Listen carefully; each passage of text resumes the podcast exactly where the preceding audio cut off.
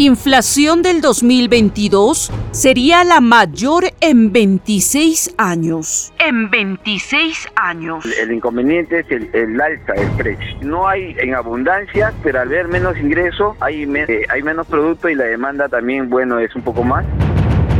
De acuerdo a diversos analistas económicos, la percepción de los peruanos sobre el incremento en el costo de vida en el país es alta, considerando que un 84% de peruanos consideran que los productos de primera necesidad han subido en un 14%, según una encuesta realizada por Ipsos Perú el 13 de noviembre del 2022. Todo empezó a subir, todo se ha disparado.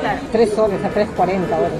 A nosotros también nos afecta porque te ponen por así, si invertíamos antes con una cantidad, ahora hay que llevar el doble, el dinero tampoco nos alcanza. Y la gente, pues, con mucha mayor razón, que están comprando mucho menos, se quejan de todo el alza de, todos los productos. La piña ha subido. La piña está a 6 soles, 5 soles el kilo, es decir, la golden. Y la hawaiana está a 3.50, 3 soles. Mañana comienza a subir más precio de la fruta.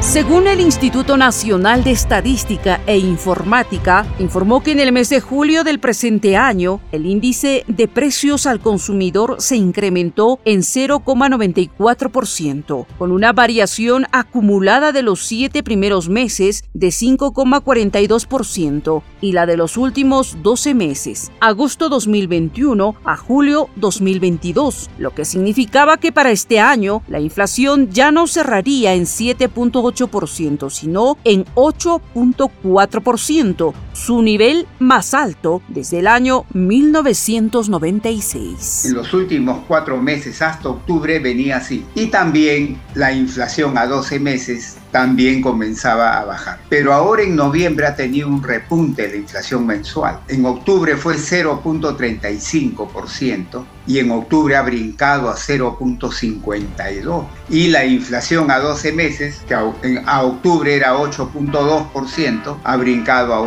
8.4%. Es decir, la inflación total ha hecho esto en el mes de noviembre, tanto a nivel mensual como a nivel de 12 meses.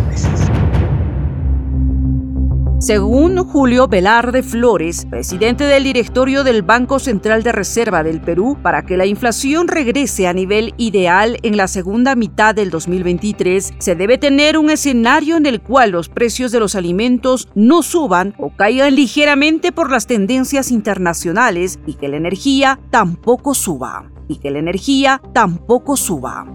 Si digamos un equilibrio en todas las expectativas se quedan en cuatro, ese es el problema. Si conseguimos la expectativa conforme baja la inflación también vaya reduciéndose, vamos a ser exitosos. Y, hasta ahora no hay nadie que esté hablando de recesión en Perú eh, como proyección central. ¿no?